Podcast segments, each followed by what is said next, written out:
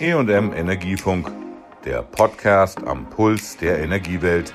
Willkommen zur neuen Folge. Ich bin Susanne Harmsen, Redakteurin beim Fachverlag Energie und Management. Heute geht es um die Zukunft der Gasnetze.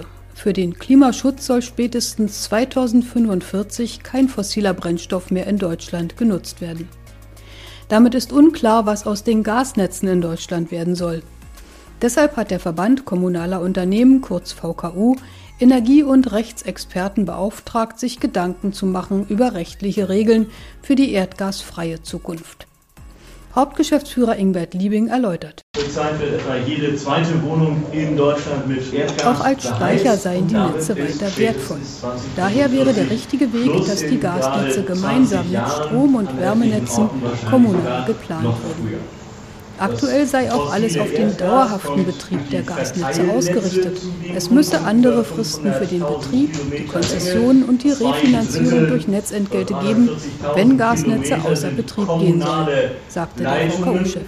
Deswegen ist dieses Thema für uns auch in der Kommunalwirtschaft, in den Stadtwerken eminent wichtig. Ein gewaltiges Volksvermögen, über das wir hier sprechen. Was machen wir aber damit, wenn spätestens 2045 Schluss ist. Die Stadtwerke planen schon, dass sie auch zumindest Teile dieses Gasnetzes weiter nutzen können, auch in einer CO2-freien, in einer dekarbonisierten Wärmeversorgung. Und im Grunde ist dies ja auch eine, wenn nicht sogar die zentrale Frage der politischen Auseinandersetzung.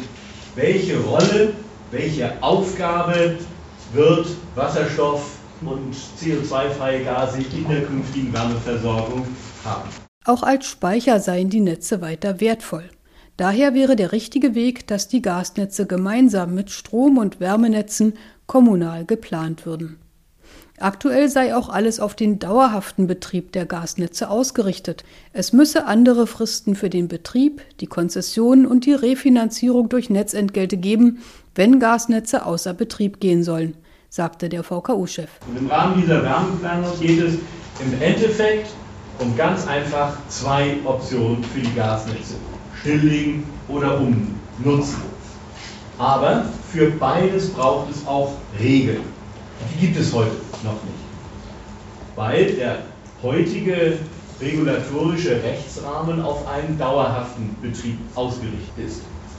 Das ist auch das, was wir als VKU so bedauern und vermissen an der Diskussion, wie sie oftmals in der Vergangenheit geführt wurde, mit dem Blick darauf, hier könnte man schon mal die Stilllegung eurer Gasnetze planen, dass diejenigen, die dies propagiert haben, sich mit den Fragen, die da dranhängen, sich mit den Aufgaben, die sich daraus ergeben, aber nicht beschäftigt haben. Und wir haben diese Aufgabe angenommen und gemeinsam mit BBH eine Studie auf den Weg gebracht, um genau diese Antworten und Lösungen zu erarbeiten. Was ist alles zu regeln, wenn ein Gasnetz stillgelegt werden soll und was ist zu regeln, wenn ein Gasnetz für klimaneutrale Gase umgenutzt werden soll. Also Regelungen, die auf deutscher und auf europäischer Ebene diskutiert und entschieden werden müssen. Die vom VKU in Auftrag gegebene Studie der Rechtsanwaltskanzlei Becker Büttner Held, kurz BBH, zeigt vier Zukunftsszenarien für die Nutzung der Gasnetze auf und adressiert den Handlungsbedarf. Die Studie heißt Regulatorische Anpassungsbedarfe zur Transformation der Gasversorgung im Kontext der Wärmewende. Sie veranschaulicht, bei welchen Regelungen auf Bundes- und EU-Ebene konkret Anpassungsbedarf besteht. BBH-Rechtsanwalt Christian Dessau beschrieb als Herausforderung für die neuen Gesetze, dass selbst Denkfabriken nicht wüssten, was die Zukunft bringt. Selbst die wahnsinnig schlauen Leute, die ja wirklich mit vielen, vielen Daten gerechnet haben, wissen nicht. Sie machen Prognosen, sie machen Erwartungen und diese Erwartungen haben eine Bandbreite. Die Grundidee dieser ganzen Begutachtung ist also das Managen von Unsicherheit. Und deswegen haben wir sozusagen die Fragen umgedreht. Wir sind rangegangen und überlegt, was sind denn eigentlich die wichtigen politischen Ziele, über die wir uns alle einig sind. Dekarbonisierung, Wettbewerb soll bleiben, soll auch bezahlbar bleiben. Da sind wir uns doch alle ziemlich einig. Wenn man sich das sozusagen in der nächsten Phase ableitet, was heißt denn das, ist es auch noch relativ klar, wir müssen an die Wärmeversorgung ran, wir werden gucken, dass wir irgendwas molekülbasiertes haben, Wasserstoff, da müssen wir halt hoch. Wir müssen aber auch Maßnahmen haben, Energiesysteme resilient sein können. Wir müssen auch fragen am Ende, wie können wir Transformationsakteure, und da meine ich sowohl Kunden als auch Anbieter davor schützen, überfordert zu werden. Das alles sind Aspekte, die müssen wir betrachten. Je nach künftigem Nutzungsszenario müssten Regelungen zur Anschluss- und Versorgungspflicht, zu Abschreibungen der Nutzungsdauer, bei der Eigenkapitalverzinsung, bei der Finanzierung oder bei Entflechtungsregeln angepasst werden. Daher müsse die kommunale Wärmeplanung als Basis der Gasnetzzukunft dienen. Und der gesetzliche Rahmen müsse entsprechend flexibel sein, beschrieb Dessau. Die Idee ist, es gibt eine lokale, richtige Lösung, weil sie lokal bestimmt ist, lokal politisch abgestimmt ist oder auf den Assets dort beruht. Und die Regulierung orientiert sich daran, sei es in Bezug auf Nutzungsdauern, sei es in Bezug auf Effizienzvergleiche und ähnliches.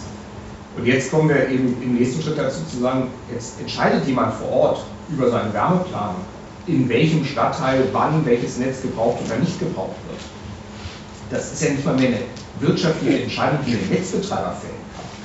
Der kann sich nicht effizienter und besser machen, wenn ihm jemand zu Recht nach unserer Ansicht vorgeben darf, dann und dann wirst du dieses Netz dort und dort zumindest nicht mehr in dieser Form nutzen, sodass da keine Netznutzer mehr dranhängen, die dir Netzentgelte zahlen. Uns ist es ehrlich gesagt egal, wie viele Moleküle sie welcher Art irgendwann transportieren.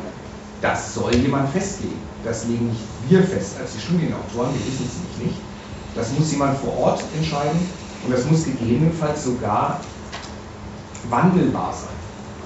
Denn es mag sein, dass Sie in 25 eine Planung machen und in 32 bessere Ideen haben, weil sich neue Quellen bei Ihnen aufgetan haben. Sie finden eine Geothermiequelle und können feststellen, dass Sie jetzt doch irgendwas anders machen können.